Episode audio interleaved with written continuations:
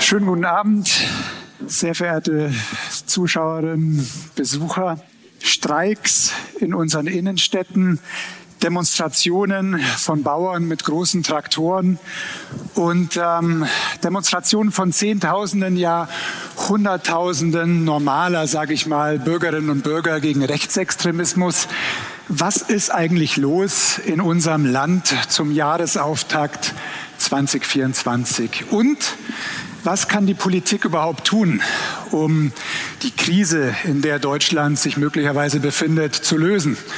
Und schließlich vielleicht die wichtigste Frage, was kann unser Gast dazu beitragen in seiner heutigen Funktion und möglicherweise in einer zukünftigen Funktion?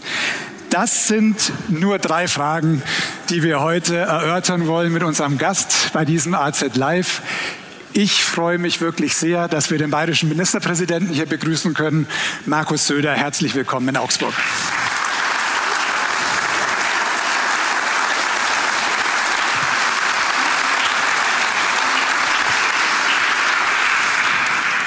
Ich freue mich auch sehr, heute die Herausgeberin der Augsburger Allgemein bei uns zu begrüßen. Liebe Frau Holland, herzlich willkommen bei Ihrer Augsburger Allgemein.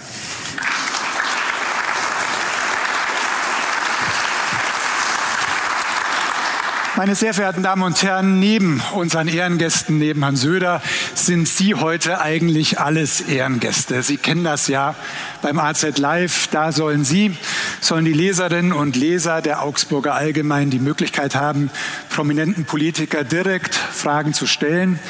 Und ähm, ich mache das jetzt ja erst seit ein paar Monaten, aber ich muss sagen, per E-Mail haben uns wirklich so viele Fragen schon erreicht wie selten zuvor.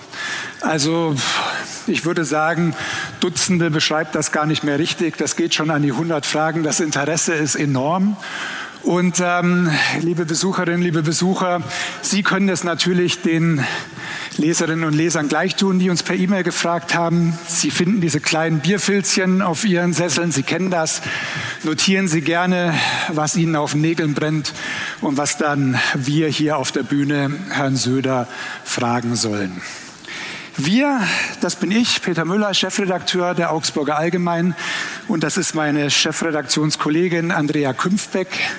Andrea und ich werden das Gespräch heute moderieren und damit darf ich Andrea und Sie, lieber Herr Söder, auf die Bühne bitten.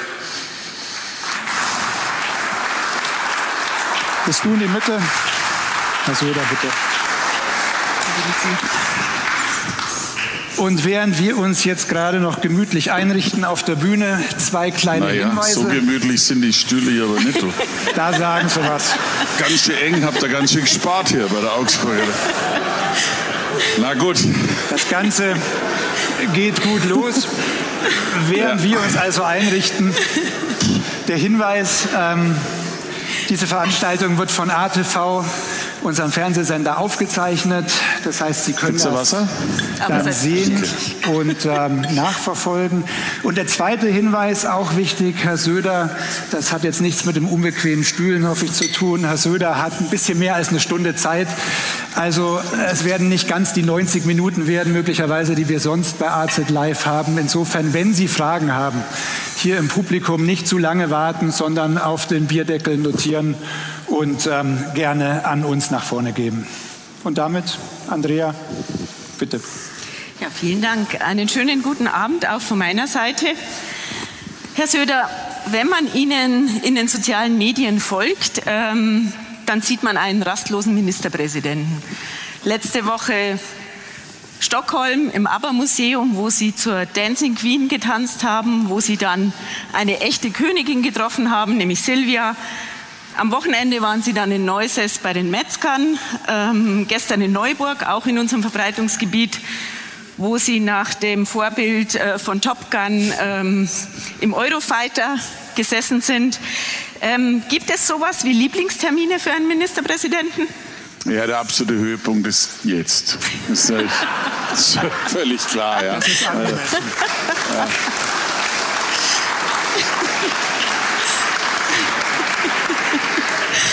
Aber natürlich äh, ist es so, dass die Vielfalt der verschiedenen Aufgaben mit vielen Begegnungen es ausmacht. Es ist in der Tat so, ich bewege mich, bin viel unterwegs, brauche aber auch Zeit zum Denken. Ich finde, es ist in der deutschen Politik ein Manko. Es wird zwar viel geredet, aber nicht vorher nochmal nachgedacht, Entscheidungen vorbereitet, Entscheidungen getroffen. Aber in der Tat ist halt wichtig, dass man präsent ist, dass man präsent ist bei den Menschen. Also jetzt die Termine, die Sie angesprochen haben, also beim Metzger Cup war halt einfach äh, ein Ausdruck der hervorragenden Leistungsfähigkeit eines unserer Handwerks, der Metzger. Und Sie wissen, dass ich ja jetzt, sagen wir mal, jeden total respektiere, der komplett vegan lebt. Jeden.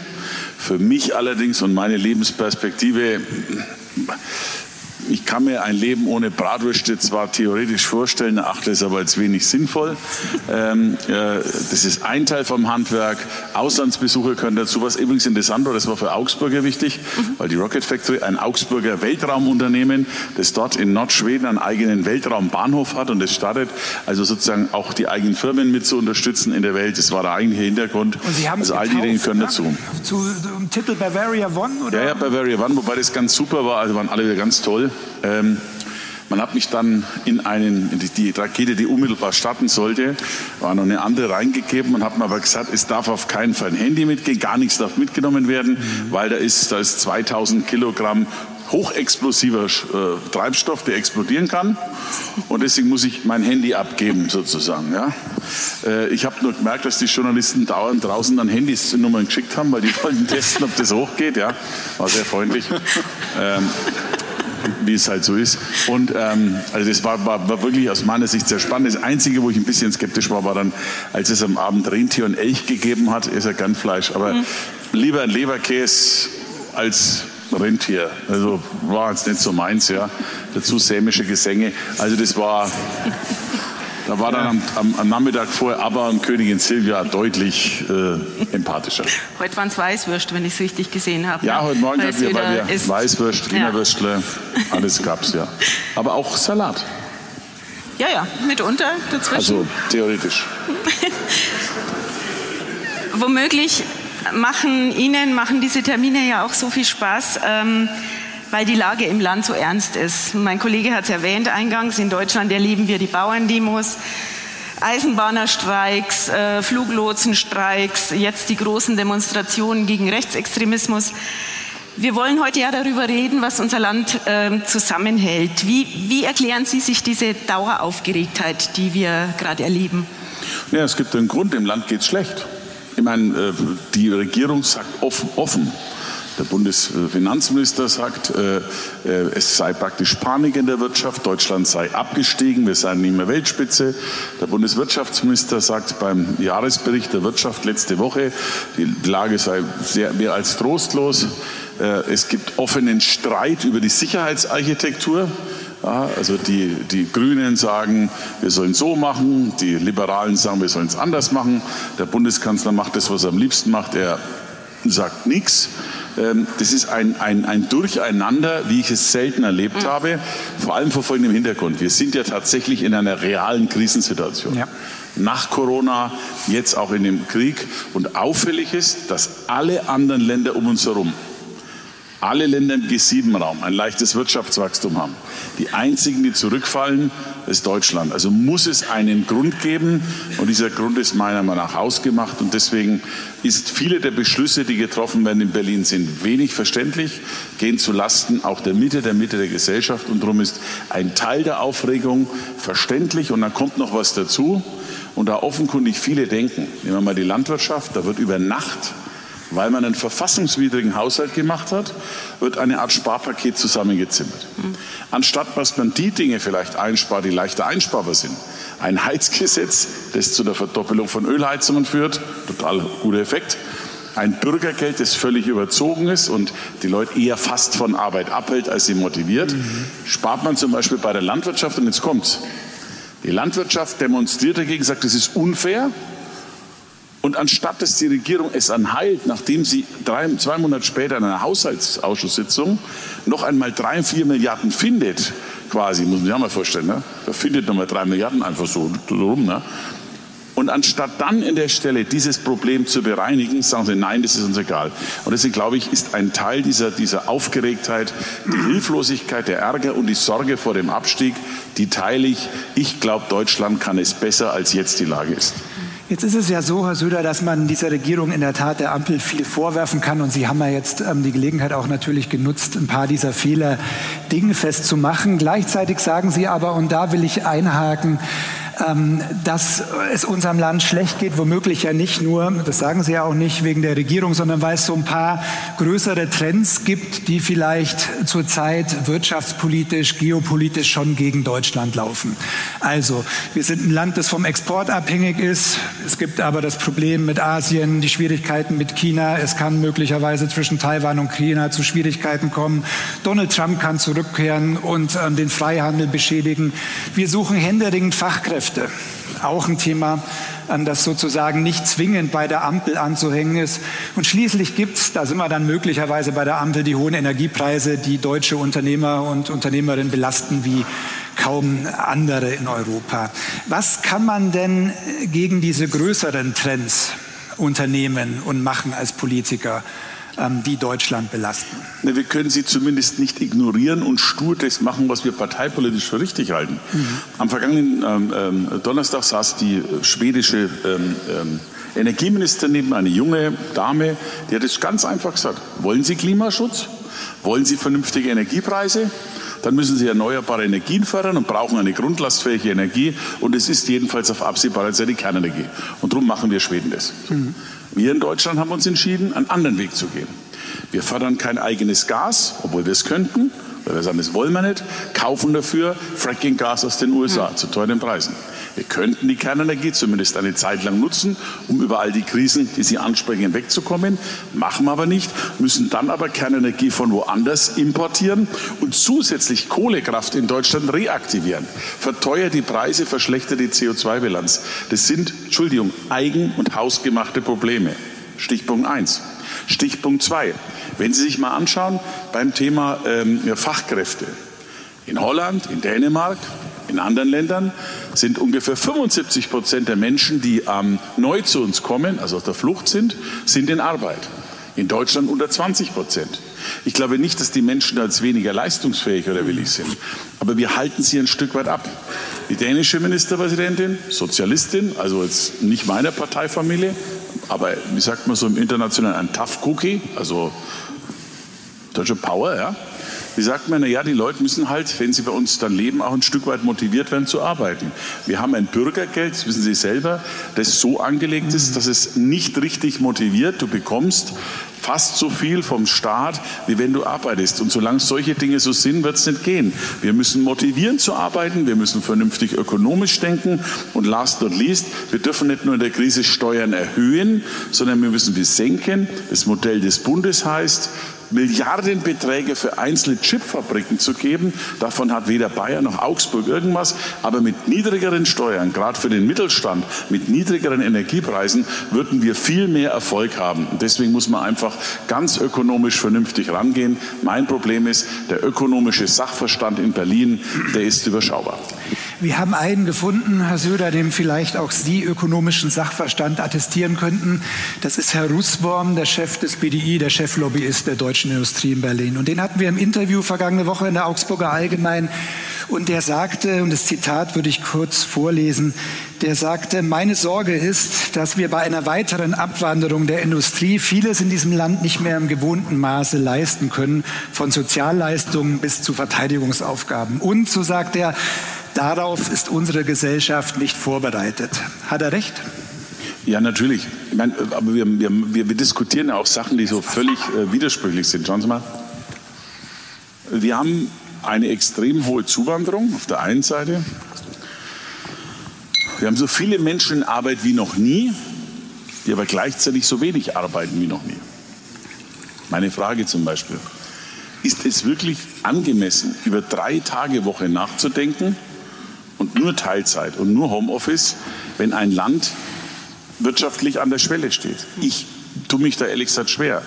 Ich kann mir nicht vorstellen, dass man mit, wenn man Fußball denkt, ja, wenn eine Mannschaft nur 70 Prozent der Zeit bis zur 70. Minute erfolgreich sein will mhm. und nur läuft, wird es schwer. Also ich als Nürnberger kann das wirklich ähm, äh, äh kann da was erzählen davon. Ja? ja. Na, verstehen Sie, man muss doch eher motivieren, die Leute mhm. mehr zu arbeiten. Deswegen wäre es zum Beispiel sinnvoll, wenn man Überstunden steuerfrei macht, wenn man Leistung honoriert, anstatt Leistung zu bestrafen. Wissen Sie, mir stimmt, mir stimmt die Richtung nicht. Sie haben ja völlig recht.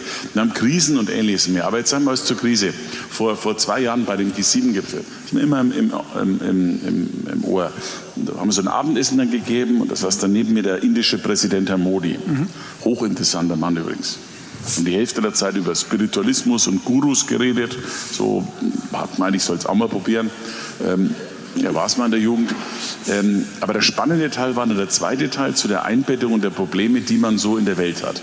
Und ich habe ihn dann gefragt, Mensch, ihr müsst doch helfen, Ukraine, Russland. Dann sagte er so, ach wissen Sie, ihr Europäer solltet irgendwann mal lernen, dass eure Probleme nicht nur die Probleme der Welt sind. Und dass die Probleme der Welt mit euch immer weniger zu tun haben. Wenn man, wenn man sich das vor Augen führt, meine Damen und Herren, dann müssen wir an einigen Stellen einfach nochmal genau überlegen und überprüfen, ob all das, was wir tun, nicht so sehr nach innen gerichtet ist und ob ein Land, das für den Export erfolgreich sein will, das Wohlstand erhalten will, sich einigen Stellen wieder verändern muss. Und ich persönlich glaube, dass wir das tun müssen. Lassen Sie mich noch ein Beispiel erwähnen, wo ich zum Beispiel nicht verstehe. Wir führen seit Jahren einen fortgesetzten Kleinkrieg gegen das Auto. Das ist unsere wichtigste Wirtschaftsbranche nach wie vor. Äh, mit Abstand. Ja, so. Aber wir in Deutschland trauen uns das kaum erwähnen. Als wir die IAA wieder nach München geholt haben, große Öffnung, der Münchner Oberbürgermeister redet vom Radfahren bei der IAA. Ähm, Olaf Scholz damals nach seiner Verletzung logischerweise mehr vom Joggen. Ähm, und ich war der Einzige, der über, über Autos geredet hat. Mhm. Jetzt haben wir die Herausforderung, die E-Mobilität voranzubringen, wollen wir. Wenn die Chinesen mit enorm viel Subventionen unsere Märkte im mittleren Segment fluten, was ist die deutsche Antwort darauf? Wir streichen über Nacht die Förderung für E-Autos. Verstehen Sie, das ist aus meiner Sicht alles nicht logisch. Und darum würde ich mir einfach wünschen, egal wer regiert oder egal welche Partei, einfach das praktisch aufeinanderlegen sagen, was nützt uns ökonomisch, was müssen wir dann tun und, und, und wo liegen die Probleme. Und wenn wir das tun, glaube ich persönlich, habe da echt keine Sorge. Wir kommen und kämen aus diesen Krisen heraus. Die Substanz ist ja enorm groß. Aber wir müssen halt endlich das Richtige tun und nicht ständig über das Falsche reden. Darf ich da noch eine Frage nachschieben? Ähm, und zwar ist es ja so, Sie sagen, ähm, wir müssen das Richtige tun, nicht das Falsche. Und jetzt liegt ja ähm, im Bundesrat, schlägt ein Gesetz auf, das heißt Wachstumschancengesetz. Ja? Das kommt, ähm, das wissen die meisten ähm, Leserinnen und Leser aus dem Hause von Christian Lindner, also aus dem FDP-geführten Bundesfinanzministerium, soll ein bisschen Bürokratie abbauen, ein wenig Steuererleichterung bringen für Unternehmen. Sicher nicht der große Wurf, aber möglicherweise ja ein Schritt in die richtige Richtung, wenn auch ein sehr kleiner keiner. Warum um alles in der Welt kann die Opposition, können CDU und CSU diesen kleinen Schritt in die richtige Richtung nicht zustimmen? Haben Sie gelesen, was die Einschätzung der Regierung selber ist, welchen Wachstumsschub es bringt? Relativ minimal. 0,025 Prozent. Also ein echter Booster. Ne? Olaf Scholz würde sagen, ein Doppelwumms. Ja? Also, so, also das Gesetz ist, ganz ehrlich. Ich habe es ja gerade beschrieben. Nein, völlig korrekt, völlig korrekt. Also das Gesetz ist Mickey Maus Gesetz, bringt überhaupt nichts für angemessene Lage. Das ist genauso, wenn jemand ein schweres Antibiotika bräuchte, ja, und man gibt ihm ein Pflaster. Das hilft überhaupt nicht. So ist das Erste. Wir haben als Bayern der ganzen Zeit jetzt im Vermittlungsausschuss verhandelt, eine viel größere Entlastung zu machen. Mhm. Übrigens auch mit den Einsparoptionen, wie ich vorhin angesprochen habe, zum Beispiel Heizgesetz. Ähm, das wurde alles zurückgewiesen, wurde alles nicht gewollt. Wir haben gesagt, Soli, Unternehmenssteuer, äh, das mit der Gastronomie wieder zu beenden, äh, ähm, also äh, degressive AWA einzuführen, um ja. richtige Impulse, beispielsweise für den Wohnungsbau zu setzen, mhm. wo wir den ja bräuchten. Das wurde alles, alles abgelehnt. Das haben wir gesagt, wenn ihr dann so eine Lösung macht, die ein bisschen was befrieden soll, dann müsst ihr das Thema eben mit der Landwirtschaft lösen. Das verweigern Sie. Sie sagen vielleicht, vielleicht auch nicht. Das wäre so leicht, das Ganze zu lösen. Mir tut es mir tut's weh. Wir werden extra noch mal aus Bayern einen Vorschlag machen, der parallel dazu läuft, auf eine große Steuerreform, auf eine große Entlastung und auf große Anschub für die Wirtschaft. Dann werden wir sehen, ob Sie zustimmen.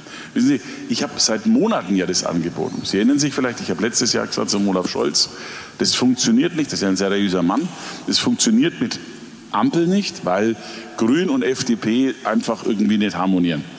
Außer wenn es um Cannabis geht. Aber sonst harmonieren sie nicht. Das ist die Wahrheit. Da habe ich gesagt, okay, ich, wir sind bereit. Hat der Friedrich Merz ein bisschen geschaut, gesagt, ja, wir wären bereit, dann gehen wir doch in die Regierung. Dann hat Olaf Scholz nichts gesagt. Dann hat er einen Deutschlandpakt angeboten. Dann habe ich gesagt, prima, lassen Sie uns reden, was Deutschland braucht. Zum Beispiel auch Themen wie Migration, wo wir erkennbar Überforderungen haben in, in vieler Form. Es ist nichts gekommen und nichts passiert. Das heißt, eigentlich kommt man sich manchmal fast schon ein bisschen mehr blöd vor, weil man ständig Angebote zur Zusammenarbeit macht und die werden dann echt zum Teil, ich sage es mal vom Stil her, also Angela Merkel hat, ist auch nicht jedem hinterhergelaufen. Wenn wir eine MPK hatten, eine Ministerpräsidentenkonferenz, dann hat es manchmal bis späte Nacht gedauert und man hat eine Lösung gefunden. Das ist heute alles ziemlich, verstehen Sie, so ein bisschen, ja, dieses schönen Dank für die Frage, ja. So. Also es ist zäh und es führt zu nichts. Nee, es ist einfach sinnlos, weil ja. also zäh wäre ja noch okay, wenn du ringst, ne, wenn ja. du sagst, ja. aber wenn du von vornherein ein Gespräch so beginnst, hier passiert gar nichts, dann, dann, dann ist es einfach mühsam und das fehlt mir. Das ist zum Beispiel auch bei diesen Streiks so, ne? man muss, egal wie man, wie man Politik macht, man kann nicht nur einfach sagen, egal was passiert, Augen zu, basta durch. Man muss schon auch eine Empathie haben für die Menschen und versuchen, sie mitzunehmen. Was ich zum Beispiel beim Olaf Scholz am meisten kritisiere, ich halte ihn für einen sehr seriösen, ich halte ihn für einen sehr klugen Mann. Hat auch viel Überblick. Aber was ich nicht verstehe, diese Verweigerung in der Kommunikationerklärung. Er spricht nicht, ja. Während Corona war es, da war nie alles perfekt. Aber Bundeskanzler und ich haben versucht, unsere Entscheidungen mögen die falsch oder richtig sein, zu begründen und zu zeigen, wohin der Weg geht. Ein Bundeskanzler, der auf die Frage von Journalisten, haben Sie ein Konzept in der Krise, sagt, ja. Und sagen Sie uns, nö. Das Verstehe ich nicht. Und, und dadurch entsteht so eine Distanz, dadurch entsteht eine Frust. Und ich sage Ihnen, ein Teil der hohen AfD-Zustimmung geht genau auf diese scheinbare Hilflosigkeit zurück. Die Mehrzahl der Leute ist nicht rechtsextrem, die heute überlegt, AfD zu wählen. Nach Umfragen sind es ungefähr 20 Prozent. Wenn man das mal umrechnet, wäre das dann für eine Demokratie zwar immer noch schwer, aber irgendwie erträglich. Der Rest ist irgendwie frustriert, sauer und enttäuscht. Und das muss man wieder auflösen. Herr Söder, ich würde an der Stelle jetzt gern äh, schon mal ein paar Publikumsfragen einstreuen. Ähm, eine Leserin hat uns geschrieben, ähm, ein Leitmotiv im Leben vieler Menschen ist, dass es den Kindern einmal in der Zukunft besser gehen soll. Können Sie als Politiker dieses Versprechen eigentlich noch guten Gewissens geben? Ja, eigentlich, wir könnten es schon. Also wir versuchen ja zum Beispiel von bayerischer Seite, uns auf die Zeit vorzubereiten. Wenn wir von Transformationen reden, ich war jetzt vor zwei Stunden ein anderer Termin wieder mit den Leuten von Google zusammen, die in München enorm investieren, Riesensummen investieren, über 1500 Mitarbeiter neu auf den Weg bringen, genauso wie Apple über 2000. Wir investieren in Technologie und Forschung. Die Region Augsburg wird jetzt gerade auch von mir persönlich, von uns als Staatsregierung mit enorm viel Geld, wie Sie wissen, unterstützt, um einen Transformationsprozess zu erreichen, damit wir, so wie bei Strauß von Landwirtschaft zu Industrie, so wie bei Stoiber von Industrie zu Hightech, wie auch den Weg in eine digitale, transformierte Gesellschaft schaffen. Und meiner Meinung nach klappt es super. Wenn ich anschaue, wie sich Augsburg entwickelt, jetzt mal rein regional gesprochen, ist unser Ziel, genau das zu leisten. Das geht meiner Meinung nach, auch wenn die Zeiten unsicherer und schwerer geworden sind. Und lassen Sie mich noch ergänzen, natürlich sind wir heute auch unsicherer, was die Weltlage betrifft, aber auch darauf können wir reagieren. Natürlich müssen wir, also ich war noch ähm, war noch bei der Bundeswehr, ja. Ähm, ich kenne noch die Zeit von NATO und Warschauer Pakt. Und natürlich müssen wir unsere Sicherheit einfach verstärken. So wie jetzt kann es nicht sein, dass wir unter Volllast maximal sechs, sieben Tage ähm, einsatzfähig werden. Das wird wahrscheinlich selbst bei bester Strategie kurz zu kurz sein. Also müssen wir halt da mehr investieren, müssen die Strategie anpassen. Und ich persönlich glaube auch am Ende wahrscheinlich wieder an eine Wehrpflicht denken, denn wenn man eine NATO-Grenze schützen muss, braucht es mehr Soldaten. Und ich bin auch der festen Überzeugung, eine Wehrpflicht hat, das sage ich aus ganz persönlicher Erfahrung, zwar eine Einschränkung, aber wäre auch ein wichtiger Beitrag, um wieder mehr junge Menschen an den Staat zu binden und nicht nur zu fragen, was tut der Staat für mich, sondern vielleicht können damit auch junge Menschen ein Stück weit an den Staat, die Gemeinschaft zurückgeben und die Verbindung herstellen. Apropos junge Menschen, dazu passt ähm, auch die Frage einer Leserin aus Augsburg, die uns per Mail äh, geschrieben hat, Herr Söder, was ist geplant, um der jungen Bevölkerung wieder Zuversicht zu geben, zum Beispiel die Möglichkeit, Wohneigentum zu schaffen? Ja. Ähm, also bei dem Wohneigentum, wir sind das einzige Bundesland jetzt, das eine eigene Initiative dazu startet. Wir äh, machen Folgendes, also wir müssen den großen Wohnungsbau ankurbeln. Dazu braucht es schlichtweg, das haben wir von den steuerlichen Rahmenbedingungen, eine Veränderung der Steuerkulisse in Berlin, die da heißt, es muss sich einfach mehr lohnen, in Wohnungen zu investieren als Aktien, sagen wir es einfach. Ja, solange das nicht so ist, äh, wird sich da in Deutschland nichts fundamental ändern. Das ist eine. Das zweite, wir müssen auch mal drüber reden dürfen, wo darf man denn bauen? Jetzt sind wir mal ganz ehrlich, wenn ich Augsburg anschaue. Ja? Also, nah bauen soll man nicht, hochbauen soll man nicht, außen bauen soll man nicht. Wir haben eine Zuwanderung, es kommen immer mehr Menschen zu uns, aber bauen soll man nicht. Wird ein bisschen schwer werden, wenn ich das sagen darf. Drittens, Steuern wie Erbschaft werden erhöht für die, die schon Eigentum haben. Wir sind ja im Süden besonders betroffen durch eine Erhöhung der Erbschaftssteuer. Also äh, bei uns ein normales Haus ist eine große Villa in Mecklenburg-Vorpommern. Ungerecht muss sich ändern. Und das Letzte, was wir noch dazu machen, wir geben Darlehen, ähm, die es nur bei uns so gibt die sozusagen unterhalb des Marktzinses sind, der jetzt gestiegen ist, nehmen eine Garantie dann ab für ein Darlehen, sodass du mit den steigenden Zinsen, die jetzt hier das Problem sind, äh, nicht konfrontiert wirst. Wir sind sogar bereit, wir ersetzen sogar Eigenkapital in der Findung zu einem Darlehen, um entsprechend äh, erfolgreich zu sein. Also das alles versuchen wir zu machen und das glaube ich ist okay im Rahmen unserer Möglichkeiten plus einem eigenen Baukonjunkturprogramm von einer halben Milliarde Euro nur für Bayern. Zum Thema Wohnen ähm, hat uns noch eine Frage erreicht. Ähm, was unternimmt die bayerische Staatsregierung konkret gegen die horrende Wohnungsnot und die horrenden Mieten in Bayerns Großstädten? Ja, das ist, was ich gerade eben angesprochen mhm. habe. Wir müssen natürlich auch ein bisschen, also was das Bauen betrifft, noch flexibler werden. Wir werden die Bauordnung noch einmal überarbeiten.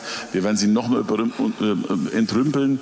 Wobei es in Augsburg geht es ganz gut. In München ist es zum Teil schon echt zäh. Da dauern Bauvorhaben jahrelang. Und alles, was ewig lang dauert, wird ewig viel teurer. Und alles, was viel teurer mhm. wird, wird weniger attraktiv.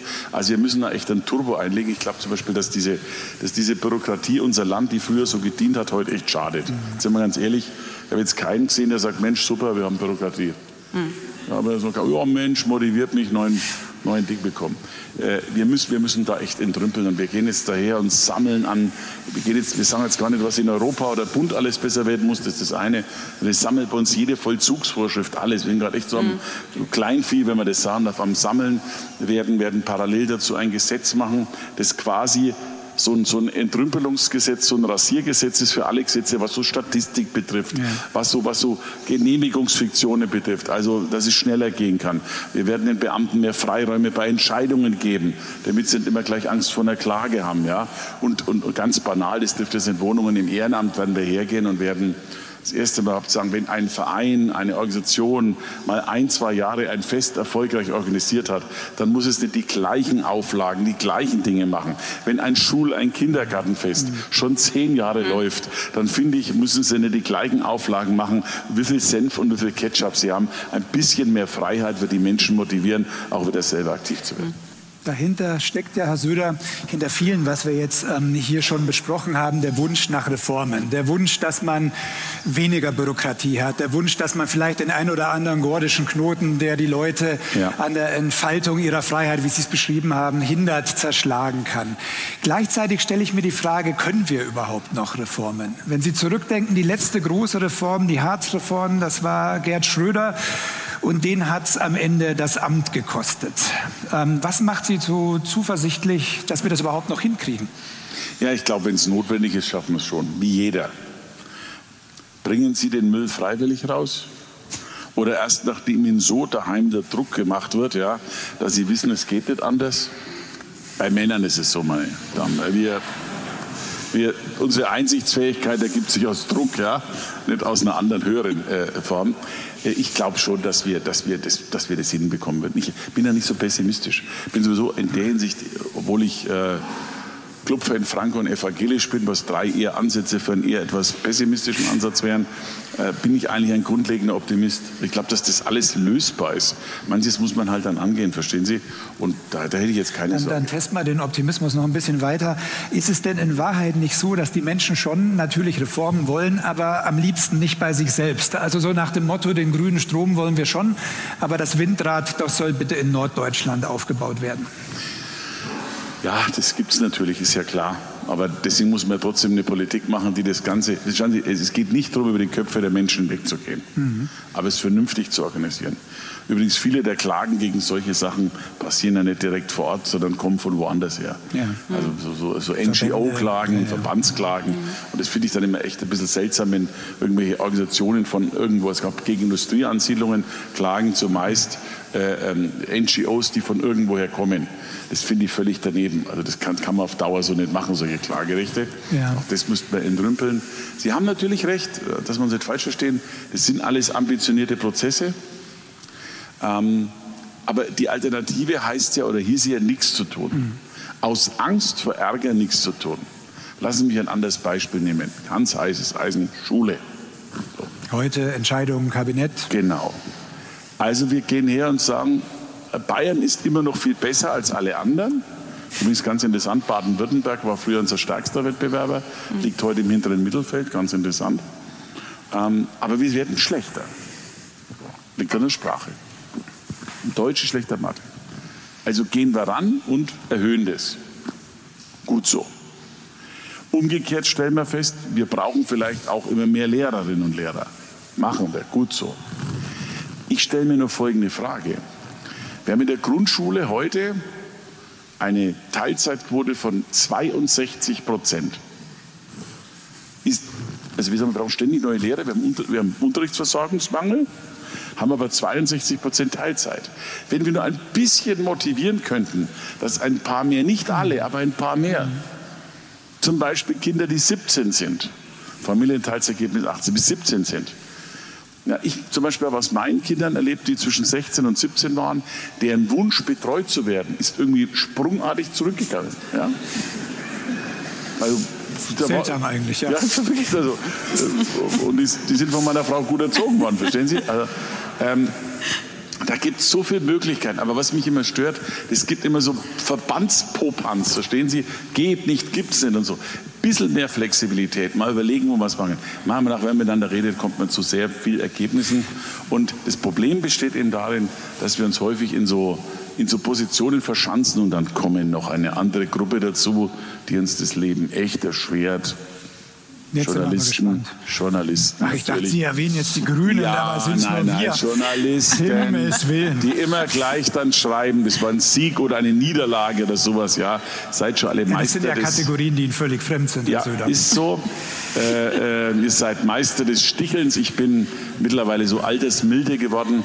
Äh, äh, ja, so wie, so wie Yoda aus Star Wars, eher so, ja, versucht da alles zu motivieren.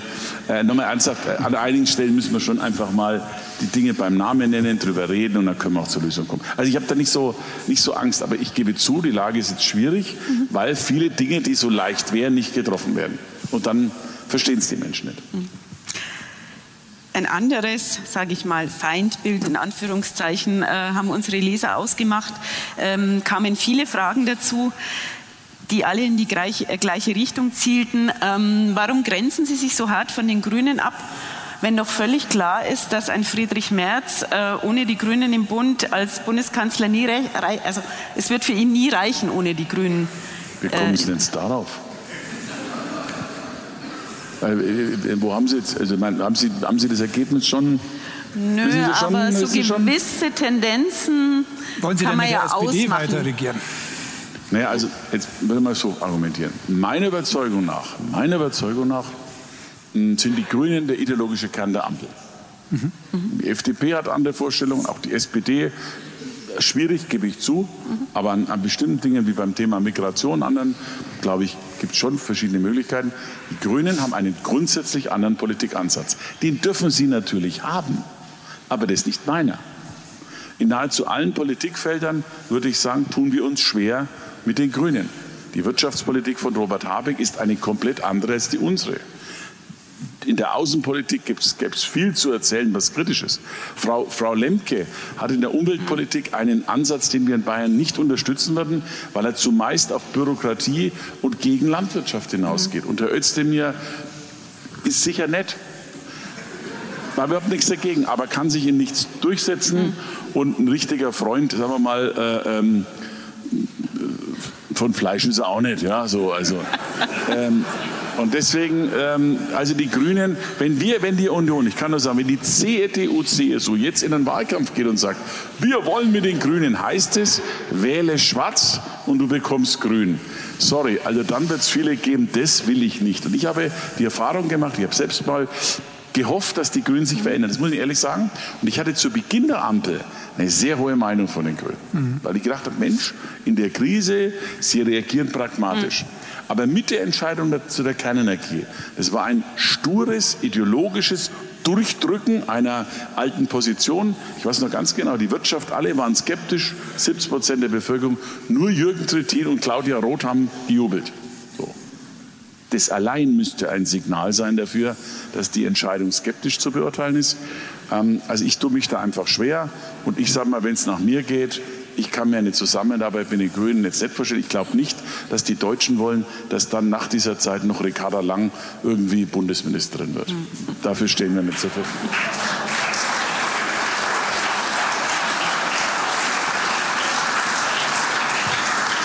Weil wir gerade schon ähm, bei den Grünen waren, wie, wie erklärt... Ist übrigens auch kein Feind, sondern nur ein Wettbewerber. Mhm. Aber halt was anderes.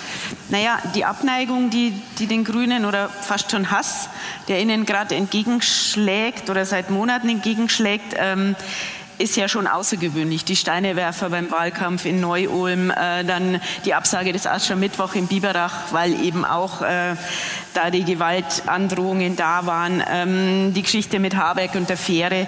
Ähm, Sie sagen, sowas geht nicht, ja. Ähm, aber irgendwie sehen Sie die Grünen auch ein Stück weit so ein bisschen weinerlich. Ähm, warum stellen Sie sich nicht klar hinter dem demokratischen Mitbewerber, wie Sie, wie Sie so schön sagen? Das tue ich immer. Also bei uns gibt es keine, keine Zweiklassengesellschaft, wenn es ums Recht geht. Bei uns in Bayern wird Recht eingehalten. Wer das Recht verletzt, muss mit dem Rechtsstaat rechnen. Das gilt für, in anderen Bundesländern wird manchmal Ladendiebstahl nimmer mehr verfolgt, ganz klar bei uns. Ladendiebstahl, Schwarzfahren und falsch kiffen, auf jeden Fall. Das wird ja nach dem 1. April ganz spannend werden, wird auf keinen Fall erlaubt. Das wird vor allem wahnsinnig Bei uns ist klar, wenn, wenn zum Beispiel Klimakleber Straßenordnungen mhm. verletzen, Elismeer, gehen wir dagegen vor. Und sollte es tatsächlich Nötigungen und Attacken geben, auch, auch wenn es von Landwirten wäre, gehen wir dagegen vor. In Hirscheid, so hat der Innenminister mir gesagt, war das nicht so der Fall. Da war es sehr lautstark. Also insofern am Rechtsstaat kein Zweifel. Da brauchen wir gar nicht. Und, und ich bin auch generell noch nie ein Fan davon gewesen, Veranstaltungen anderer zu stören. Ich finde es nämlich ehrlich doof. Da muss man eine eigene machen. Das, was mich an den Grünen aber stört, jahrelang, auch mich persönlich. Hetzer, Hetzer, Hetzer, mit heftigsten Äußerungen, mit einer tiefen Überzeugung, dass die einzigen, die die Weisheit der Welt schon immer gepachtet hätten, die Grünen sind.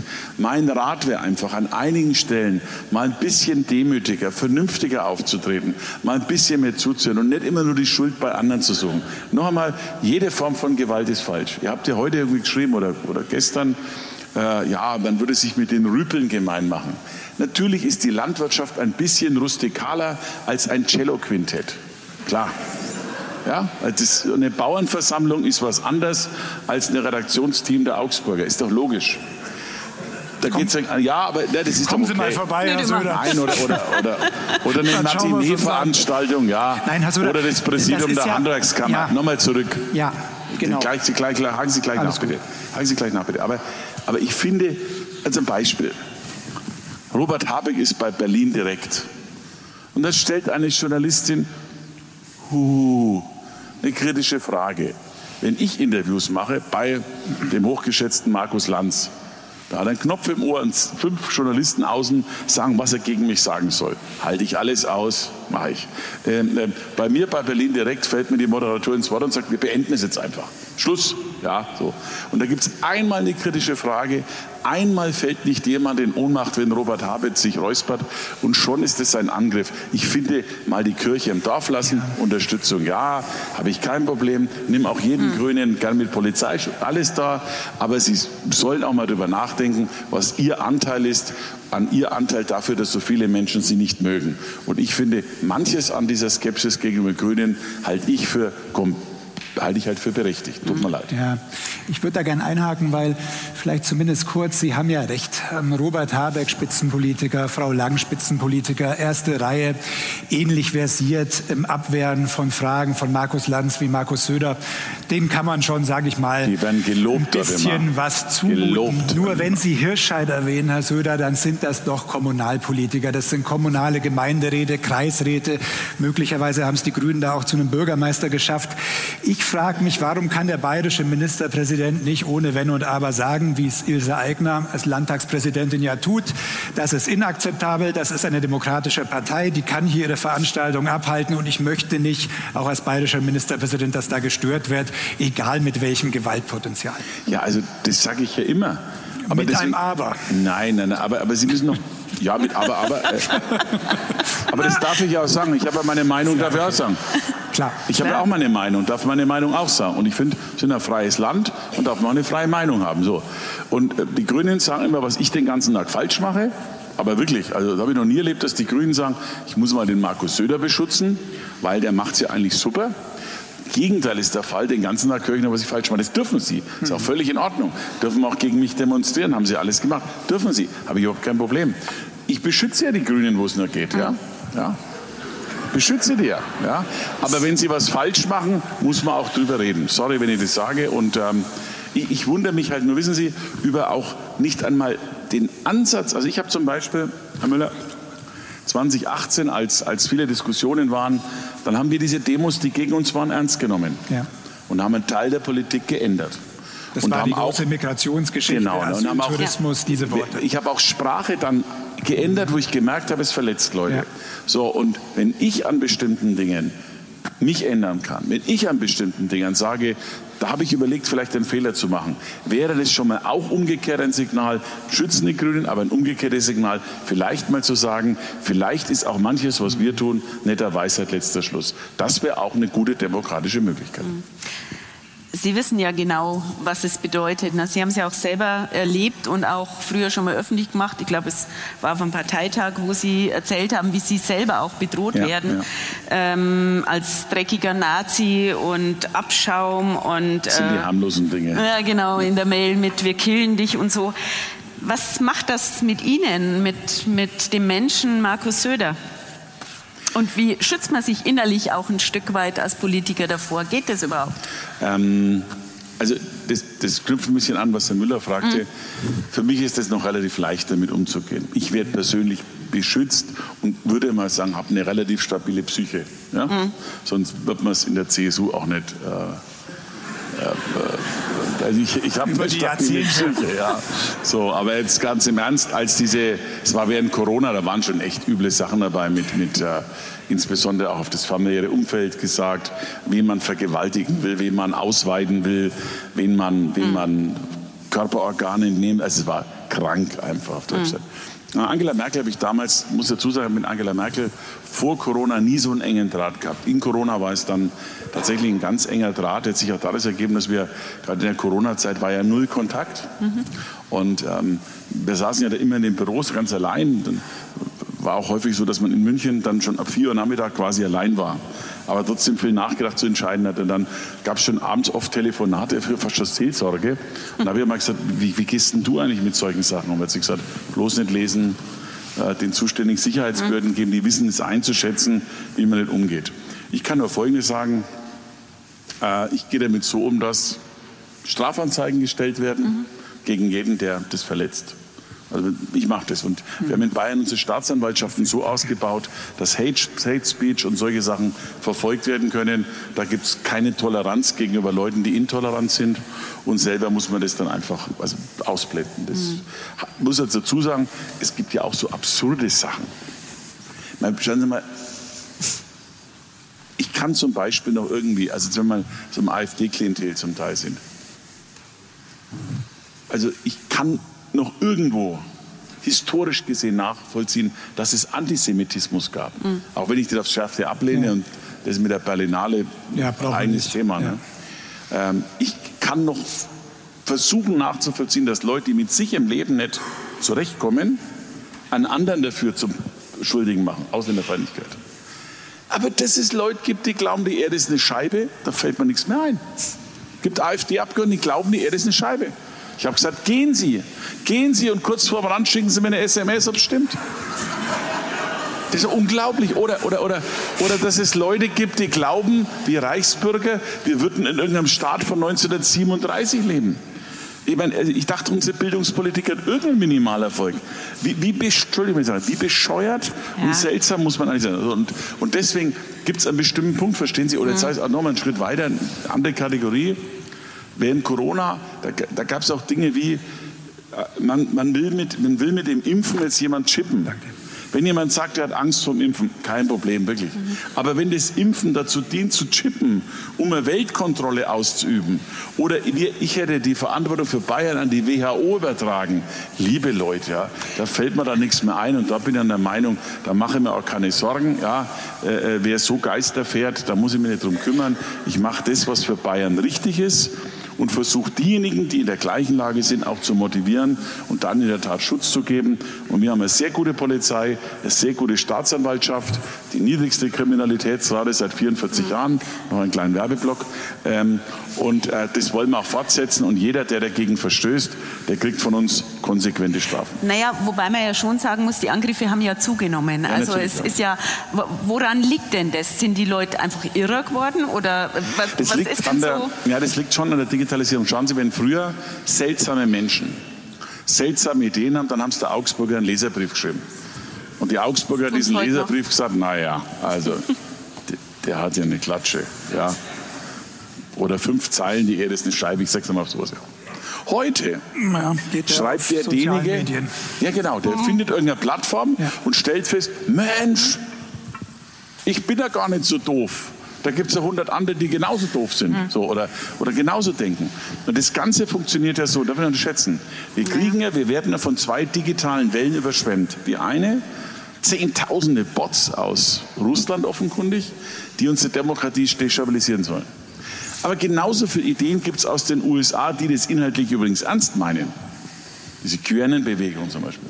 Ja. Und dann werden Leute in so digitalen Blasen gezogen, ja. ich würde schon sagen fast gefangen genommen, wie eine Sekte, und werden erst mit Lovebombing und dann immer stärker mit absurden Theorien gefüttert und hochgejatzt.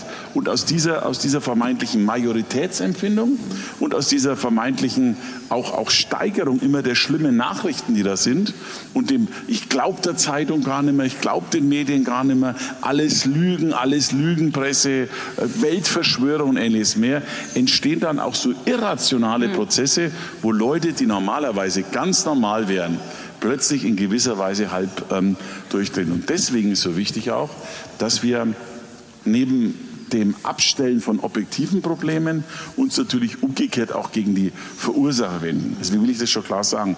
Der Feind sind nie die Grünen, unterschiedliche Meinung. Der Feind ist schon die AfD-Funktionärsgruppe um den Höcke. Denn die wollen eine echt andere Gesellschaft, die wollen einen komplett anderen Staat, die wollen raus aus EU, raus aus NATO, hin zu Putin und mal eine besonders aus meiner Sicht so ähm, dechiffrierende Äußerung war, als Höcke sagte, in der Schule sollen künftig nur noch normale Kinder kommen. Was heißt, Kinder mit einer Behinderung zum Beispiel, mit einem Handicap, betrachtet er nicht mehr als normal.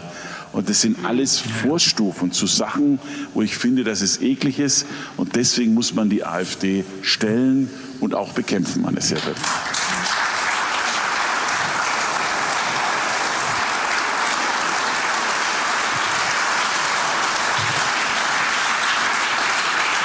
Das ist ein klares Statement, da sind wir uns auch sicher alle hier im Saal einig. Zeit für ein paar Leserfragen. Ich habe hier ein paar Gerne. schöne Bierdeckel und das Schöne ist ja, ich kann jetzt lauter Fragen stellen, die stehen da ja wirklich drauf, die Sie mir als Journalist vielleicht sofort wieder zurückgeben würden und sagen würden, Mensch, doofe Frage, kann man so jetzt nicht sagen. Hier, Martin Stiegler hat ein Fass gewettet, Bier 30 Liter. Und er hat gewettet, Klassiker, die K-Frage. Ich habe mit meinem Spätzle gewettet, dass Sie, Herr Söder, wenn es brennt, als Kandidat zur Verfügung stehen, gewinne ich die 30 Liter Bier. Nein, weil es brennt ja nicht und äh, die CDU hat ja. Ähm, also vor dem Hintergrund der ersten halben ja. Stunde unseres Gesprächs. nein, nein, ein bayerischer Ministerpräsident ist für Bayern da und muss in Deutschland nach dem Rechten schauen. Ja, das, ist, das ist ja ganz klar. Ja, also. Und äh, ich habe das einmal mitgemacht und habe erlebt, wie die CDU reagiert hat. Ja. Und man hat mir damals kommuniziert, ja, ja, du hast sicher die besseren Chancen und mit dir gewinnen wir deutlich besser. Aber dann hieß es so, aber der macht dann das vielleicht auch, wie er es sagt. Und, äh, und dann hat man sich für einen anderen Weg entschieden, ist alles okay. Ich glaube, dass ich viel glücklicher bin in Bayern, weil da gehöre ich auch hin. Da kenne ich quasi jedes Dorf. Und, und äh, jetzt sagen wir mal, der Charme von, von Castro, Brauxel und Paderborn, den mir zu erschließen, würde ich sicherlich daran arbeiten. Ähm, aber ähm, ich mache das für Bayern aus. Es geht ähm, ungebremst weiter, lieber Herr Söder. Äh, der nächste Bierdeckel, kurze Frage, kein Name. Wie bekommen Sie Herrn Aiwanger im Griff? Habe ich schon. Nämlich? Habe ich schon. Habe ich schon.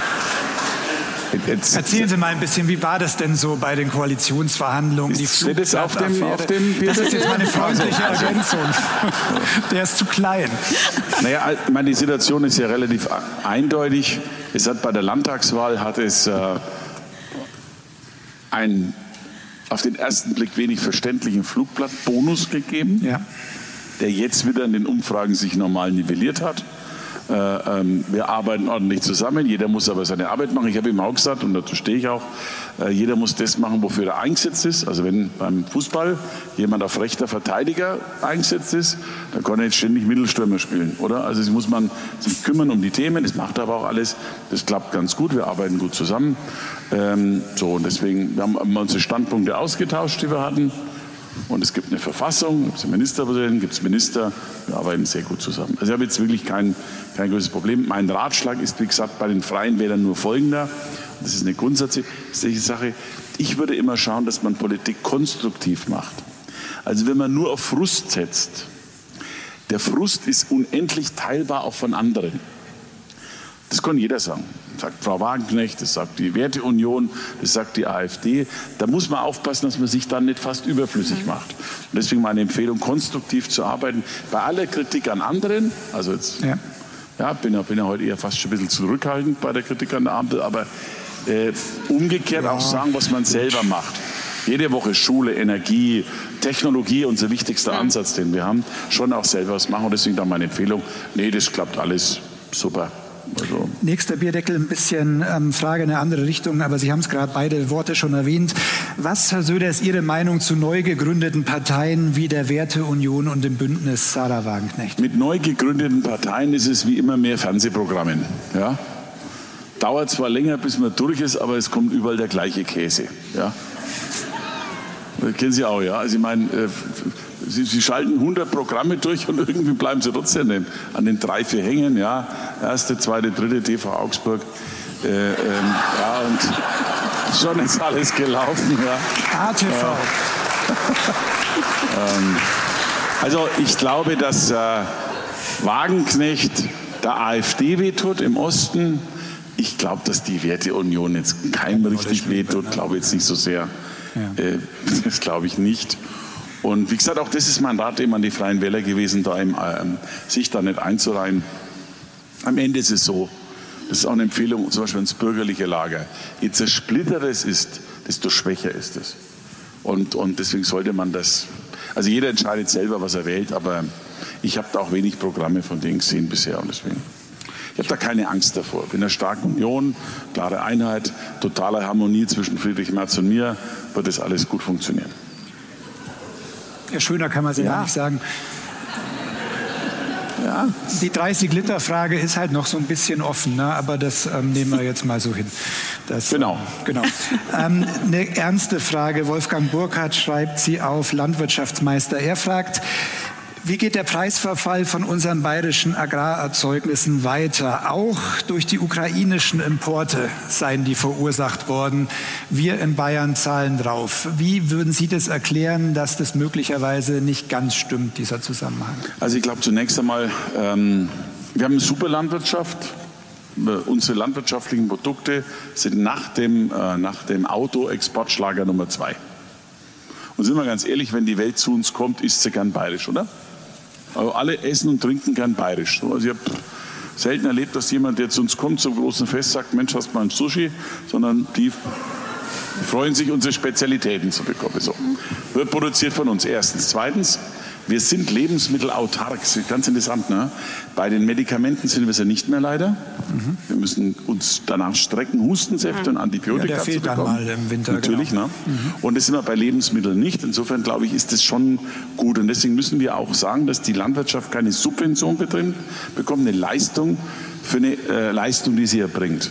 Haben in Bayern jetzt einen Zukunftsvertrag gemacht mit dem Verbänden der Landwirtschaft, wo wir zum Beispiel sehr bewusst darauf setzen, mit weniger Bürokratie, mit mehr Regionalität äh, zu arbeiten. Also wir sind der fest überzeugt, in unseren Kantinen mindestens 50 Prozent regionale Lebensmittel. Ich finde es auch gut, mich wundert und ärgert, wenn ich das sagen darf, zum Beispiel, ich nichts dagegen, dass wir jetzt Mercosur machen, das ist dieses Freihandelsabkommen mit Südamerika, sehr dafür. Aber bei Landwirtschaft brauchen wir schon eine Sonderregel, denn dort wird zu weniger Standards, zu weniger Lebensmittelstandards, zu weniger Tierhaltung werden enorme Fleischproduktionen zum Beispiel gemacht, die dann zu uns kostenfrei importiert werden, unsere hohen Standards, weil die teurer sind, komplett verdrängen und am Ende haben wir weder Tierschutz erreicht, unsere Landwirtschaft kaputt gemacht. Das finde ich falsch und darum finde ich mehr Regionalität. Essen muss nicht durch die ganze Welt transportiert werden. Ich würde mir wünschen, mehr Respekt vor der eigenen regionalen Lebensmitteln. Dann könnten wir am Ende auch wieder erfolgreicher sein. Dann stabilisieren sich auch die Preise. Bevor Andrea mit der nächsten Frage kommt, liebe Zuhörerinnen, liebe Zuhörer, wir haben jetzt ungefähr eine Stunde durch. Wenn Sie noch Fragen an Markus Söder haben, dann bitte jetzt notieren. Wir haben schon ein wenig Und, Zeit, wir ähm, plaudern gerade so schön. schön. ja. ähm, umso mehr die Aufforderung, wenn Sie Fragen haben, bitte gerne auf den Bierdeckel und nach vorne. Auf meinem Bierdeckel geht es ähm, um die Ukraine um die Taurus-Lieferung. Äh, Olaf Scholz hat sich ja gestern noch mal klar dagegen äh, positioniert. Was, was ist Ihre Meinung dazu? Meine Frage, macht es Sinn, viel Waffen zu liefern und dann zu sagen, aber eine bestimmte liefere ich nicht? Also die Taurus ist keine Atombombe. Hm. Das ist eine hochwertige Waffe, klar.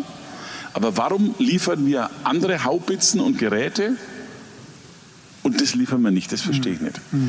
Man muss eines sehen.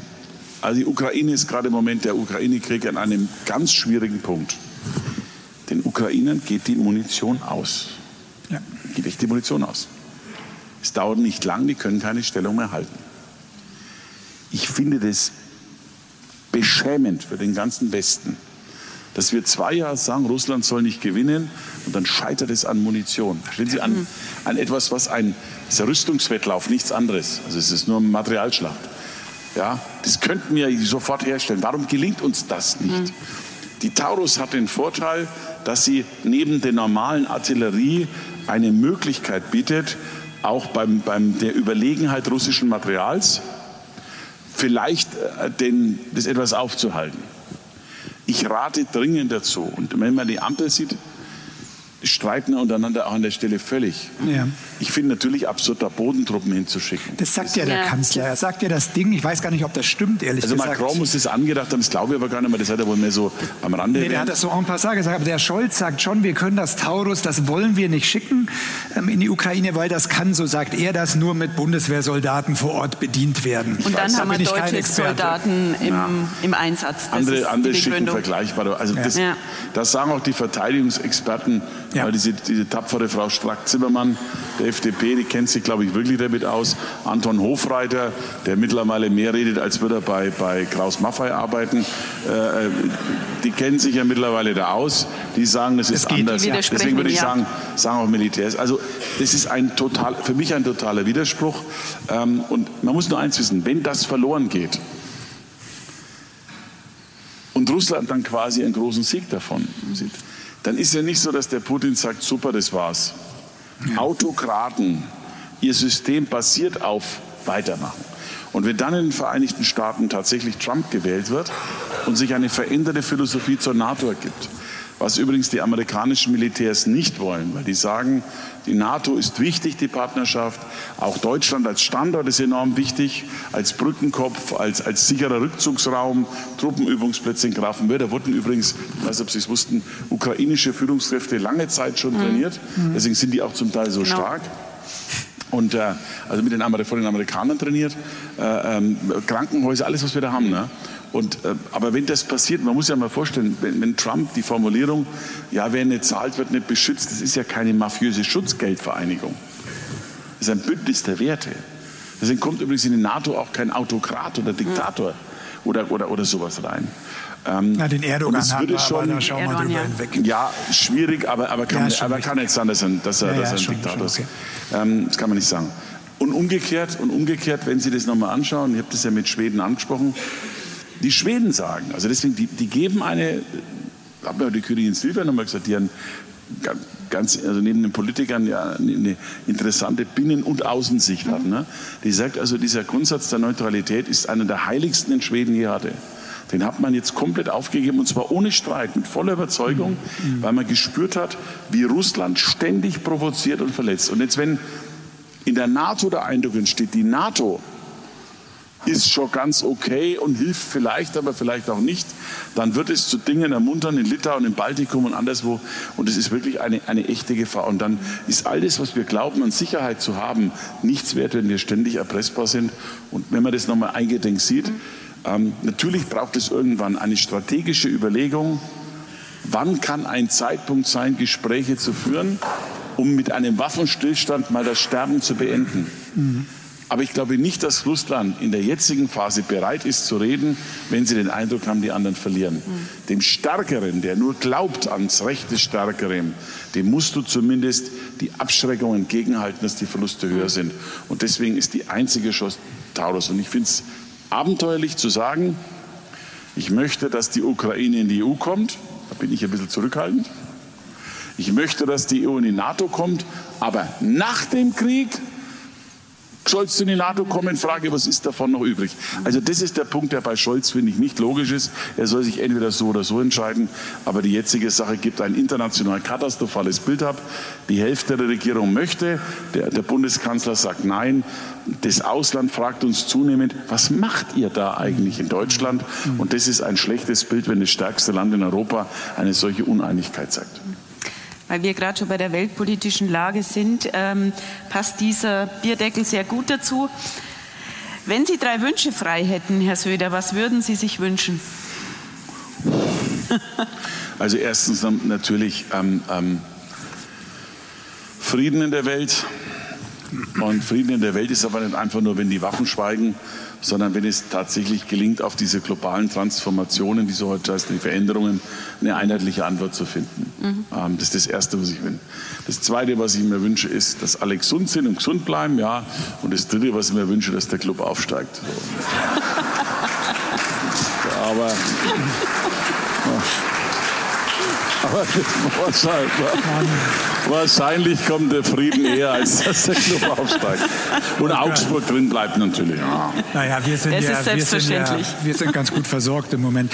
Ich würde, ich weiß, ähm, die Zeit neigt sich dem Ende, aber ich würde gerne ein Thema noch zumindest kurz ansprechen, auch wenn es dem Thema nicht gerecht wird, es nur kurz anzusprechen. Das ist das Thema Migration. Da haben ja. uns sehr viele ähm, Zuschriften erreicht. Ähm, nicht so viel wie schon mal vorher. Das stimmt, weil jetzt Winter ist, weil die Zahlen nicht ganz so hoch im Moment sind. Die Überfahrten über das Mittelmeer im Moment stocken. Trotzdem ist es so, ähm, dass ähm, die Leute, die Menschen das Gefühl haben, dass die Politik dieses Thema, wie steuern wir Migration, nicht im Griff hat. Sie führen jetzt die Bezahlkarte ein in Bayern. Das ist ein sicher wichtiger Schritt. Aber ist das ein Schritt, der jemand der für seine Familie in Afrika das bessere Leben sucht, von dem vorher schon mal für Deutschland die Rede war, der den davon abhält, dann ähm, in so ein Boot zu steigen? Nicht allein, aber es wird ein Teil sein. Also man, die Situation ist, wie Sie es beschreiben, ähm, es ist für die Menschen ein, ein, ein großes Thema. Dabei geht es nicht nur um die reale Überforderung vieler Kommunen, es geht auch um ein, eine gefühlte Überforderung. Ähm, wenn man sich anschaut, was in verschiedenen Städten in Europa stattfindet, ein Macron, der sich nicht traut, auf einer ähm, Demonstration gegen Antisemitismus teilzunehmen, weil er Angst hat. Das könnte zu Unruhen in Vorstädten führen. Bei uns manche Demonstrationen, Kalifatforderungen, Hamas und so, wo man sich fragt, hey, was ist da eigentlich los? Gibt es da, gibt's da eine beginnende Parallelstruktur im Land? glaube ich, muss man auf, auf, auf drei Weisen reagieren. Das eine ist äh, tatsächlich die reale Überforderung zurückfahren. Das geht meiner Meinung nach eben durch äh, verschiedene Maßnahmen, effektiver Grenzschutz, effektive Rückführung.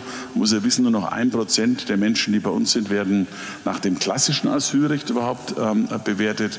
Viele andere werden über den sogenannten subsidiären Schutz, also dass bestimmte Länder ja. man generell das unterstellt. Rückführung gibt es viel zu wenig, weil mit den entsprechenden Ländern immer noch keine Verträge und Deals gemacht werden. Da wäre höchste Zeit mehr zu tun, äh, da an der Stelle da anzugehen. Und das Dritte ist, glaube ich, schon auch die sozialen Anreizfaktoren, denn es zieht die Leute vor allem nach Deutschland, muss man sagen. Und da spielt Bargeld schon. Also ist, schauen Sie, wir tun uns schwer, Menschen, Flüchtlinge in Arbeit zu bringen. Das liegt unter anderem am, glauben wir, am Bürgergeld. Mhm. Äh, wir erleben zum Zweiten, dass ähm, wenn Sie mit manchen Präsidenten aus bestimmten Ländern reden, aus Afrika, die sagen Ihnen, das macht die Gelder, die überwiesen werden, macht einen Teil, einen relevanten Teil des Bruttoinlandsproduktes ja. des Landes aus. Dann spielt es offenkundig schon eine Rolle. Ja. Ähm, ich fand ja auch zum Beispiel total interessant, ohne das zu bewerten, während des Ukraine-Krieges sind zunächst mal viele Frauen zu uns mhm. gekommen, weil die Männer kämpfen. Während des Syrien-Krieges sind vor allem junge Männer gekommen. Mhm. Interessant, warum eigentlich? Ne? Müssen die nicht kämpfen? Also gibt es interessante Fragen, die man sich stellen kann. Deswegen glaube ich, um unseren humanitären hohen Standard zu erfüllen, den wir haben wollen, müssen wir umgekehrt aber auch die Realität sehen. Und ich sage es auch sehr deutlich, ich glaube, dass wir an einigen Stellen an einer Überforderung, auch einer Überforderungsteil der Gesellschaft sind. Wir müssen alles dafür tun, dass keine Parallelgesellschaften entstehen.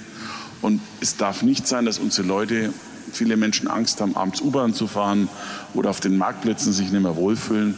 Und deswegen bin ich an der Stelle für eine vernünftige, aber am Ende auch restriktive Zuwanderung. Ich sage mal so, Zuwanderung in Arbeit ja, Zuwanderung in soziale Sicherheit und soziale Sicherungssysteme eher nein. Passend dazu ähm, auch die Frage eines Lesers, zum Thema Fachkräftemangel. Ähm, welche Maßnahmen können wir ergreifen, damit ausländische Fachkräfte Kräfte sich besser bei uns integrieren können? Ja, zunächst mal muss der Anreiz zum Arbeiten da sein. Wie gesagt, wir haben in vielen Bereichen lohnt es nicht so richtig, weil man in Deutschland andere Möglichkeiten, das kann man wirklich sehen. Das hat einen Grund, warum in, in anderen Ländern 75 Prozent der Menschen, die neu kommen, dann in Arbeit sind, auch übrigens arbeiten wollen. Das ist übrigens mhm. kein Vorwurf an die Menschen, weil ich glaube, jeder will sein Glück suchen und, und sein Glück finden. Aber bei uns ist das unendlich schwierig und die Angebote, die Alternativen sind einfach zu hoch. Das ist das eine. Äh, was man, glaube ich, machen muss. Das Zweite, natürlich müssen wir, jetzt wenn es um Fachkräfte geht, die Anerkennungsvoraussetzungen verändern. Man ist ja total albern. Ukrainische Männer, die einen Lkw-Führerschein haben, bekommen bei uns keine Anerkennung. In Österreich schon. Also fahren Sie für die österreichischen Speditionen über deutsche Autobahnen. Das ist ja total doof. Ja. Also versteht kein Mensch. Mhm. Die Verfahren sind wie immer endlos lang bürokratisch. Wenn wir das deutlich verbessern können, dann würde es auch leichter gehen, glaube ich. Ähm, und dann würden wir auch mehr Attraktivität haben für bestimmte Fachkräfte. Ich glaube aber, dabei bleibe ich irgendeine der Wirtschaftsweisen, nicht die Frau Grimm. Der Professor Schnitzer hat letztens gesagt, wir bräuchten 1,5 Millionen Zuwanderer jedes Jahr dafür sie. Das werden wir nicht schaffen. Hm. Das werden wir nicht integrieren können. Allein von Wohnungen, Kitas und ähnlichem mehr und auch von einer äh, Überforderung dann der Gesellschaft. Da glaube ich einfach an einigen Stellen werden wir wieder lernen, etwas mehr zu tun selber. Wir drehen uns immer im Kreis, ja. Ich glaube, ein bisschen mehr Arbeit wird am Ende auch ein Teil der Herausforderung, die wir haben, lösen. Länger arbeiten, dafür aber auch besser entlohnt werden und weniger Steuern zahlen, Anreiz geben. Ich habe jetzt irgendwo gelesen, das IFO-Institut hat ausgerechnet, wenn jemand von 3.000 auf 5.000 Euro einen Verdienst hat in einer bestimmten Konstellation, sind es dann netto 22 Euro mehr. Ja, da muss er doof sein, oder? Mhm. Also und, und dies, diese Art muss man, muss man, glaube ich, einfach logisch ändern. Ich finde, wer arbeitet, muss mehr haben als der nicht arbeitet und wer viel arbeitet, muss viel mehr haben als jemand, der weniger arbeitet. Ganz einfach, ja. Ganz einfach.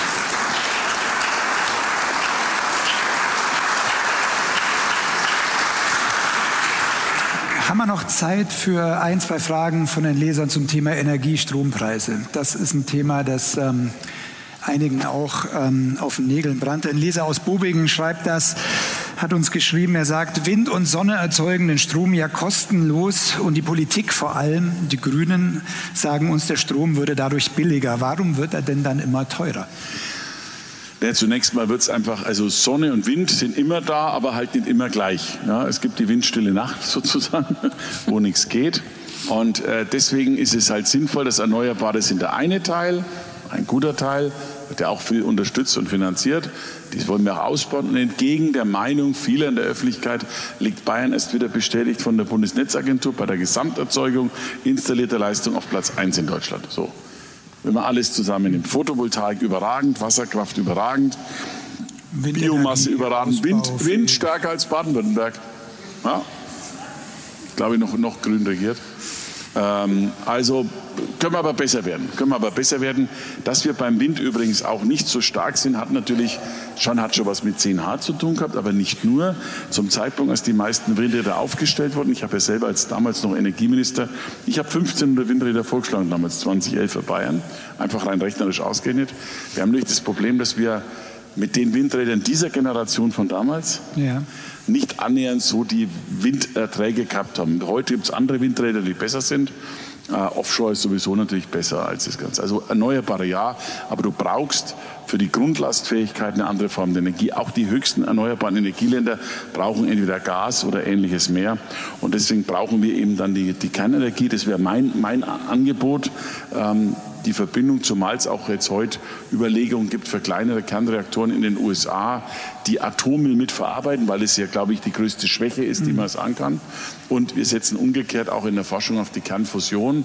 Wir hoffen, den ersten Demonstrationsreaktor zu machen, als Idee saubere Energie der Zukunft zu erzeugen. Und weil das halt so ist. Und dann kommt noch in Deutschland noch dazu, ähm, Leitungen werden, werden noch nicht vorangebracht, viel zu wenig gebaut.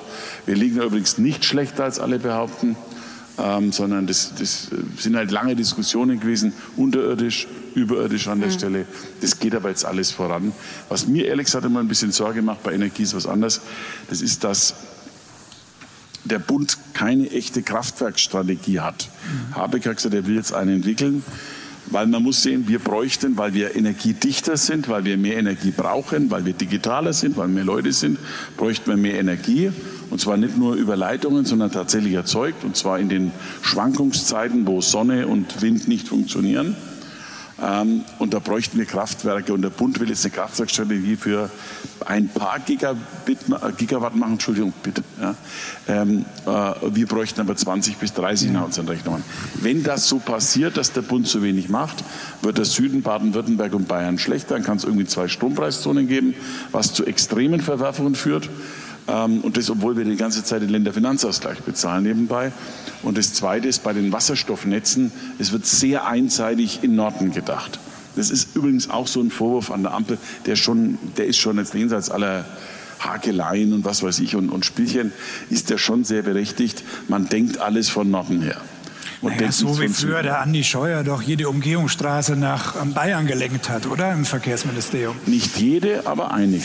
Ja, und äh, ähm, hat er auch gut gemacht. Aber zwischen einer Umgehungsstraße, zwischen einer Umgehungsstraße, ja, ja. ja, im Unterallgäu oder, oder im, im, im Ries ist nochmal ein kleiner Unterschied, oder in Niederbayern, in dem Fall, da glaube ich, waren die meisten, äh, ähm, ist noch ein Unterschied zu einem wasserstoffleistungsfähigen Netz in ganz Deutschland. Denn das sind neue Lebensadern, da muss man schon ein bisschen mehr machen. Also da, da, sind wir schon sehr beschwert, da ärgern wir uns auch drüber. Wir gehen zum Teil jetzt selber in die Vorleistung, wir machen das jetzt selber und wollen da reingehen, stimmen uns mit Baden-Württemberg ab. Aber das ist so eine echte, wie Sie, so, auch bei der Wasserstoffstruktur, es hakt jetzt, es geht nicht richtig voran, die Projekte werden nicht gemacht, dann wird Geld zurückgezogen, ja. dann wird wieder was neu gemacht und neu geändert. Das ist so eine Jacke, die total falsch zugeknöpft ist und irgendwie, sage ich mal so, als Franke wurschtelt da ständig dran rum und irgendwie wird es nicht besser. Und das, das macht dieses ja. Ganze so, so, so, auch von der Wirtschaft her, so nervig. Ja? Also die, die fühlen sich dann auch irgendwie, das merken sie auch, wenn die Wirtschaft mit, mit Bundesregierung redet, dann, dann fühlen die sich manchmal so, die haben schon gar keine Lust mehr. Was ich jetzt zum Beispiel bei uns mache, ich beginne jetzt zunehmend, auch wenn Unternehmen bei uns da sein wollen, jetzt nicht nur das zuständige Ministerium zu verweisen, die brauchen alle dazu, sondern selber mit einzelnen Beauftragten zu arbeiten, also ein Standortbeauftragter ein bisschen, der mithilft, ähm, der dann sagt, okay, was brauchen wir dafür, dafür, dafür. Äh, nur ein banales Beispiel, wenn ich erzählen darf. Aber ich habe Zeit. Also, ähm, fühlen sich frei. Es gibt, es gibt in Niederbayern Pullman City, ich weiß nicht, ob das schon jemand gehört hat. Das ist so eine Westernstadt. Kann man hier ja, auch ähnlich. Ich glaube, sie mögen auch Western, also ja, ja. ist das so. Ähm, die hatten einen Brand gehabt, einen schlimmen Brand und dann bin ich da hingefahren, habe mir das angeguckt, kann mir helfen und so. Da sagen die, Geld brauchen sie nicht gar nicht. Sie haben aber die Idee, was Neues zu, zu machen und so weiter und so. Es waren bei dem Termin dabei, Ministerpräsident, zwei Minister, fünf, sechs Abgeordnete, Stellvertreter, Landrat, Bürgermeister, alles mögliche. Da sagen die, alles funktioniert. Aber der Herr XY. Da sage ja, wer? Herr XY. Ich sage den Namen jetzt nicht, weil ich keinen blamen will. Der Herr XY. Ich, ja, wer ist denn der gute Mann? Ja, der sei vom Naturschutz. Mhm. Von, vom staatlichen und äh, vom, vom kommunalen. Und der Glaube, dass dort auf dem Gelände der Erweiterung die Haselmaus sein könnte. Ein wertvolles Tier, keine Frage. Und um zu ermitteln, ob die Haselmaus da sei, möge man ein einjähriges Vegetationsgutachten machen. Und wenn das kommt, dann brauchen sie gar nicht mehr aufspannen, weil sie geht so. Und dann denken wir mal, Mensch, du, mal abgesehen davon, dass daneben ein Waldstück ist, ja, und man theoretisch mit ein bisschen Speck oder was weiß ich, die Haselmaus, sollte sie da sein? Ganz neue so einfach, Gefilde? glaube ich, geht's nicht, aber. Das ginge, das ginge so, ja. Es geht manchmal einfacher, als man denkt. Ich habe, zum Beispiel, Nein, unter einer Photovoltaikanlage. Das ist eine Katastrophe für Tiere. Völliger Quatsch. Die sind froh, wenn im Sommer nicht so die Sonne drauf brennt und im Winter nicht regnet. Tatsächlich so. Die sind dann nämlich manchmal wie wir zwei. Also, ja, wir werden auch, ja, wenn es regnet, ist man froh, wenn man ein Dach über dem Kopf hat. So. Da, da, wird bei uns diskutiert und gemacht und in Abwägungsdingern getroffen.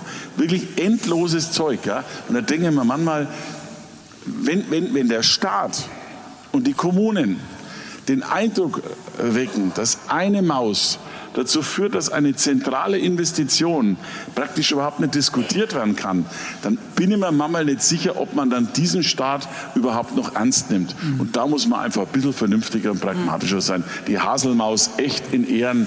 Ich nehme sie in der Staatskanzlei auf, aber irgendwie muss man eine Lösung finden.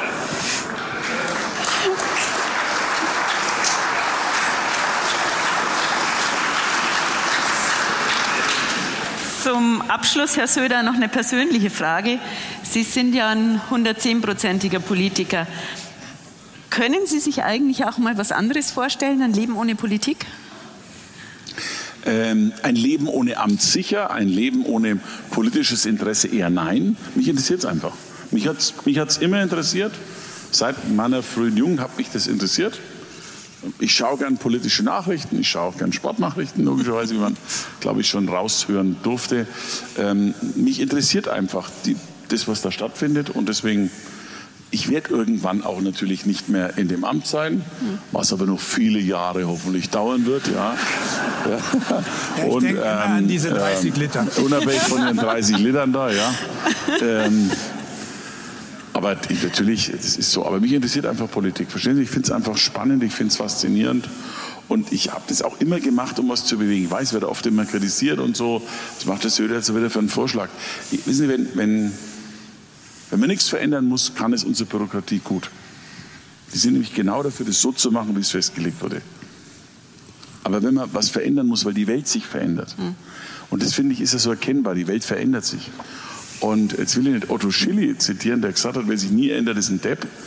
Das ist, das ist mir etwas zu Schilly-mäßig. Aber ich glaube einfach, man muss schon auch Dinge prägen können. Und mir macht es riesig Freude. Ich habe trotzdem Hobbys, ja. Ich schaue Filme, sehr viele, ja.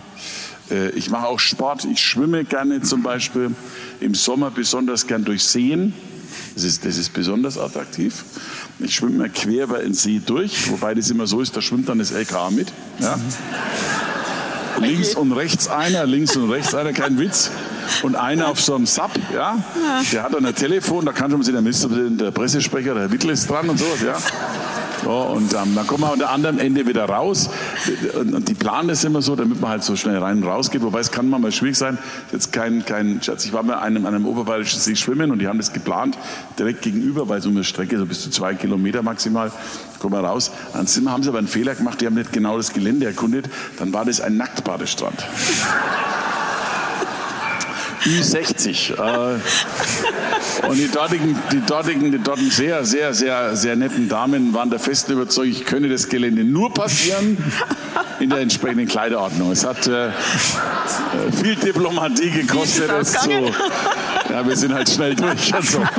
Aber, ist, äh, aber das mal, das, also ich habe auch gerne andere Dinge, die mich interessieren. Hund, Hund daheim und so, großer Fan von, aber ähm, sowieso von Hunden. Aber ich finde, Politik ist halt total faszinierend und ich habe das immer bis heute als totales Privileg erachtet, dass ich das machen darf. Herr Müller war da jetzt verschiedene Ebenen auch äh, erlebt, da in Brüssel und so. Gibt da manche auch viele, die sehr manchmal frustriert sind in dem Politischen und, und was nicht geklappt hat. Und, oder auch, dass manche tragen ziemlich viel negative Erinnerungen mit sich rum. Sie haben ja auch äh, schon Bücher geschrieben über verschiedene vor, ja? Protagonisten. Ja, ja. Ich habe das immer so empfunden. Ich habe mich nie, war nie der Fan davon, nachtragend zu sein. Ich, ich gebe zu, vergessen tue ich nichts, äh, weil das ist ein Vorgang des Hirns. Aber vergeben kann man alles, was Vorgang des Herzens. Weil wenn man nämlich immer nur mit schlechten Erinnerungen umläuft, und einen Rucksack voll so negativen mhm. Gefühle bei sich trägt, läuft man irgendwann krumm und bucklig.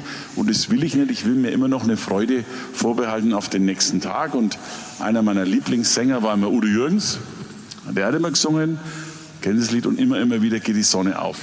Und an diese Philosophie glaube ich irgendwie und möchte mir diesen Glauben an die Zukunft auch nicht nehmen lassen. Was für ein Schlusswort. Vielen Dank, Herr Söder.